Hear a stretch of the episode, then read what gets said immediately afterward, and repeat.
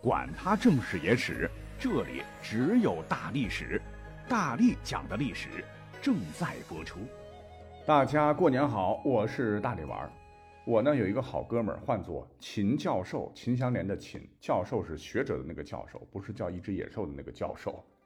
他呢是在影视圈一直孜孜不倦，最近呢又拍出了一部钢鼎大作《炮手燃魂》，但呢这不是我推荐的主因，爷青回才是。因为你知道吗？十几年前，呃，各位还记不记得各大荧屏铺天盖地的被独立团长李云龙领着一帮子狼崽子打鬼子给霸屏了？李云龙一句“二营长，你他娘的意大利炮呢？给我拉来！”让他多年以后又火了一把，成为活跃在各大鬼畜中的经典。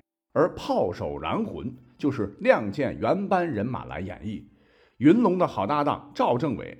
铁血汉子张大彪、实力和魏大勇不分伯仲，段鹏、大坏蛋山本一木等等，都将穿越回金戈铁马的明万历年间，用明朝的意大利炮继续干翻明朝的鬼子。说实话，真的过瘾的很啊！这个故事的背景呢，乃是明末著名的万历三大征之一的抗倭援朝战争。我想，熟悉明史的人都应该知道。中日此战也成为了整个明朝转折的开始。话说，在公元一五九二年，刚刚统一日本列岛的太阁丰臣秀吉，举全国之力调动十几万精锐大军，悍然入侵朝鲜半岛。明神宗雷霆万钧之势，派出大明援军，双方于朝鲜半岛展开激战，引发了当时最为惨烈的大规模国际战争。日本史称文禄庆长之役，明朝称之为万历朝鲜之役。明军呢，先是在名将李如松的统帅下，大败武将大名小西行长统帅的日军，双方议和，进入了短暂的休战期。可是小日本还跳腾，在大明几年后，公元一五九六年，不甘心失败的日军卷土重来，并用反间计，使得李舜臣下狱。里应外合，日军势如破竹。明朝方面以被窝总兵麻贵为主帅，抗击日军，并在稷山、蔚山接连取得大捷，最终在明梁海战中重创日军主力。气急攻心的丰臣秀吉此时去世，日军群龙无首，士气低落，最终朝鲜之战以明军的胜利而告终。作为万历三大征之一的朝鲜之战，也被史学家看作一场争夺东亚霸权的战争。明军是以杀伤日军十万人的代价取得胜利，也直接导致幕府威望下降，丰臣幕府后来倒台。而咱们大明虽胜，可是呢，极大的消耗了明朝的国力，辽东军的精锐几乎丧失殆尽，为日后无法遏制努尔哈赤崛起埋下了伏笔。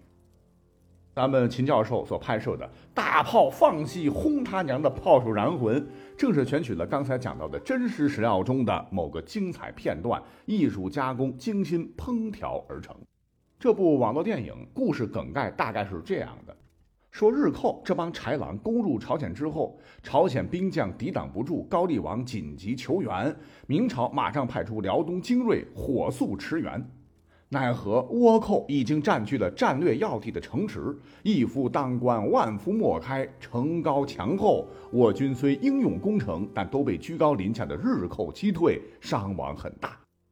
经过擅长狙击，曾在五百米开外击毙一名正装迫击炮炮弹的鬼子的赵正，不不，这俩演员高度重合，就叫搅和。准确的说，应该是赵政委这个演员扮演的这个主帅李如松，哈。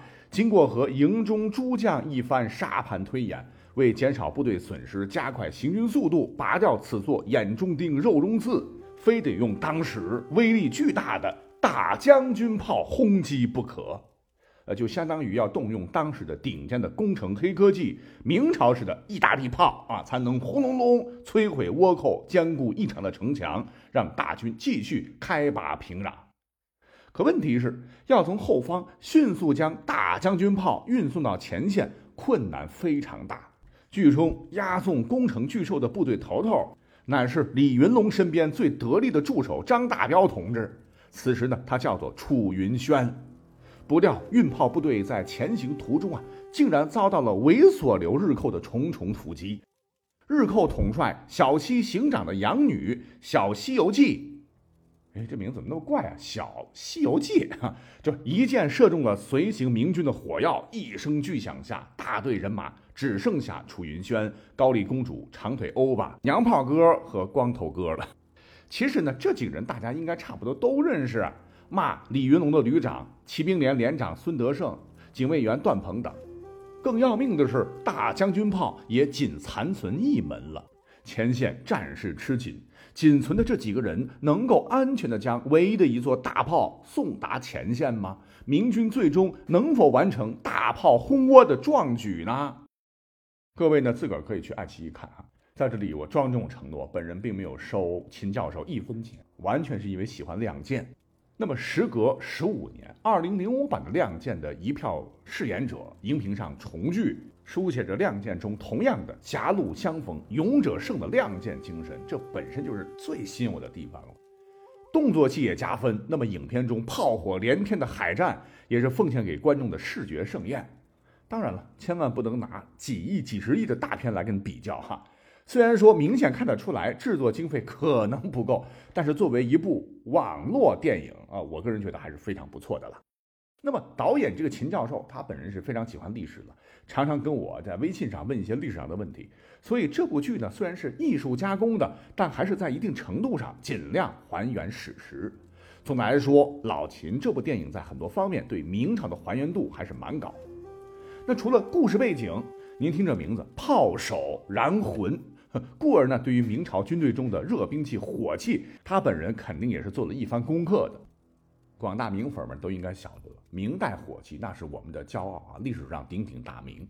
大体上呢是分为两类，一类是用手持点放的火铳和鸟铳，是铜或铁铸成，铜铸较多，由钱塘、钥匙和尾穹构成，装填铅弹和铁弹等物。单兵所持的三眼铳是一种常见的多管铳。铳身由三个铳管平行铸合成品字形，大多有加强箍，尾部一尾穹安装木柄，每个铳管各有一个钥匙和火门，点火后可连射或齐射，痛痛痛或者痛痛痛，有点像后来的加特林呐。那射壁之后可以用铳头做锤击敌，整个外形来看就有点像是狼牙棒，形体和口径都较大，射程大概是十步到二百步吧，不太远。哎，我们听起来现代人觉得蛮落后，但是要知道，火铳是我国古代第一代的金属管型射击火器，也是领先于世界的重大武器革新。它的出现是热兵器的发展进入了一个新的阶段，也对后来的战争形势和军事技术的发展开展了新的篇章。欧洲后来产生的这些兵器都应该感谢明朝的火铳，火铳是他们的老祖宗。那史上最著名的实战，便是朱元璋当年率二十万水军精锐与建汉称帝的陈友谅水军决战于鄱阳湖。陈友谅人多势众，号称六十万，都是巨型战船，当时世界上也是数一数二的啊。且战船多相连为水阵，而朱元璋呢，势力相对弱小啊，多为小舟，敌众我寡。可朱元璋认为，敌方战船所死，不利于进退。自个儿的水军船体小，但机动灵活，可作一搏，遂将战船分为二十队，装备有火器弓弩，是进寇舟先发火器，次弓弩；进其舟则短兵击之。当战斗打响时，朱元璋军火炮、火铳、火箭、火棘藜、大小火枪噼里啪啦是密集齐发，将陈军的战船打的是千疮百孔，大火燃起，噼噼啪啪连绵不绝。汉军被炮弹弹丸击中者倒下落水者无数，没中弹的火趁风势呼啦啦的也被烧的是吱哇乱叫。陈军最终是全军覆没，使得朱元璋最终是定鼎南京，建立了大明王朝。这是我们讲的第一类火器了，而第二类重点介绍的火器呢，便是在鄱阳湖水战中与火铳配合立下奇功的火炮系武器。从出土文物看，就是安装在架座上发射的这个口径和形体都很大的火炮啊。多数桶内呢是装填石、铅、铁等实物，俗称实心弹；少数装填爆炸性的弹丸。那么射程一般在数百步至两三里距离，多用于守寨工程或用于野战和水战。好，那一说到明朝比较有名的火炮。很多朋友肯定会抢答了，那还用说吗？弗朗机、虎蹲炮、红衣大炮呗。没错啊，这个弗朗机呢，原是明朝人对葡萄牙和西班牙的称谓，因为这个杀气是由葡萄牙和西班牙传入的，就拿弗朗机来命名了。此炮呢，乃是一种铁制厚装滑膛加农炮，整炮由三部分组成：炮管、炮腹和子炮。开炮时，先将火药弹丸填入子炮中，然后把子炮装入炮腹中，再引燃子炮火门进行连续射击。子炮三门射时，子炮装入母炮，射壁取出，再装填第二个子炮。前三炮射击总共费时算一算不到二十秒，砰砰砰一通，简直就是明朝的卡秋莎，如此高的射速啊！而大家同样也很熟悉的这个虎蹲炮呢，乃是戚家军当年的装备的火炮，是为了抗击倭寇，便于射击呢，把炮摆成一个固定的姿势，很像猛虎蹲坐的样子，故得名。虎蹲炮就类似于今天的迫击炮，是以驱射为主的主炮。轻便的火炮，炮管薄，射程不远，大概五百米，很适合用于山地作战，机动灵活。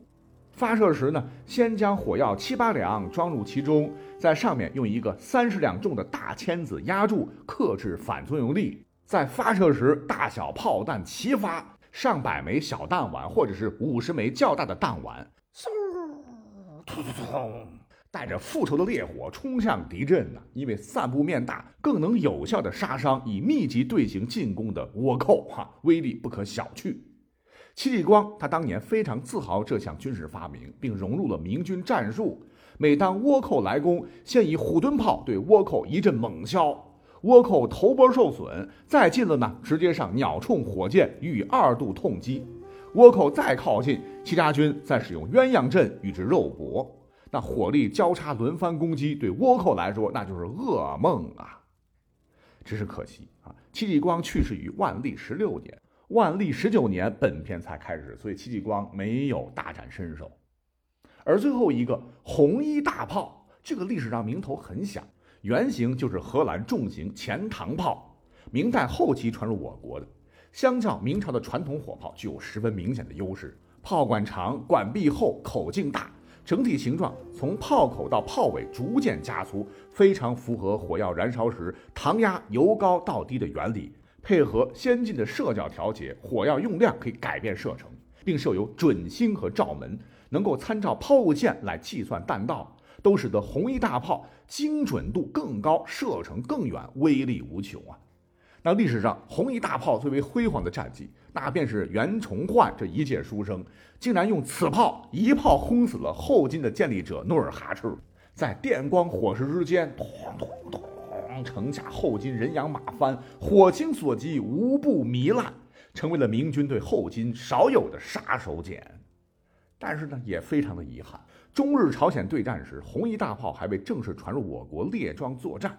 此时，威力巨大的工程武器正是剧中的非大家所熟悉的国产大将军炮。此炮乃是明朝中期以前我国火炮在世界上处于领先地位的最强代表。那作为重型火炮，身用生铁铸造，长三尺有余，重两千斤，前有罩星，后有罩门，增强精准度，装药一斤以上，千子炮弹重三至五斤。射程部分可达一里之外，多数呢可达两里。多道加强箍分大、中、小三种，发射七斤、三斤和一斤的铅弹。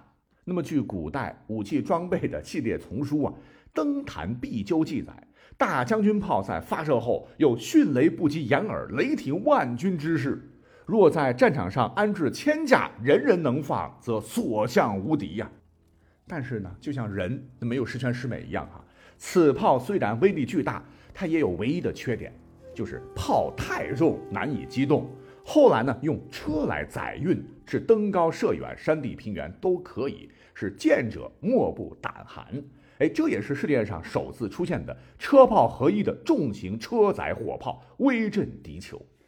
可以判断，作为辽东明军的重型火器，大将军炮在当年万历中日之战中，应该是让倭寇吃了大苦头的。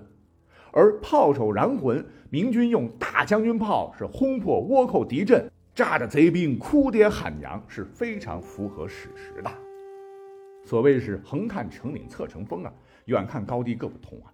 有些朋友估计看罢此片，那，觉得是不是太过于神话明军杀倭寇了？有手撕鬼子之前呐，云云。其实啊，作为一部网络电影，我觉得还是可以的啊。那一部亮剑几乎原班人马打造的历史传奇剧，注意哈，是历史传奇剧，不是历史证据。总不能没有激烈对抗、夺人眼球的武术特效吧？总不能没有酣畅淋漓的痛宰倭寇的情节设计吧？那大过年热热乎乎的、高高兴兴的看一部热血沸腾、激情饱满的明代版《亮剑》。一起怀怀旧，用明朝的意大利炮（打引号的意大利炮）啊，打打鬼子，哎，不也挺好吗？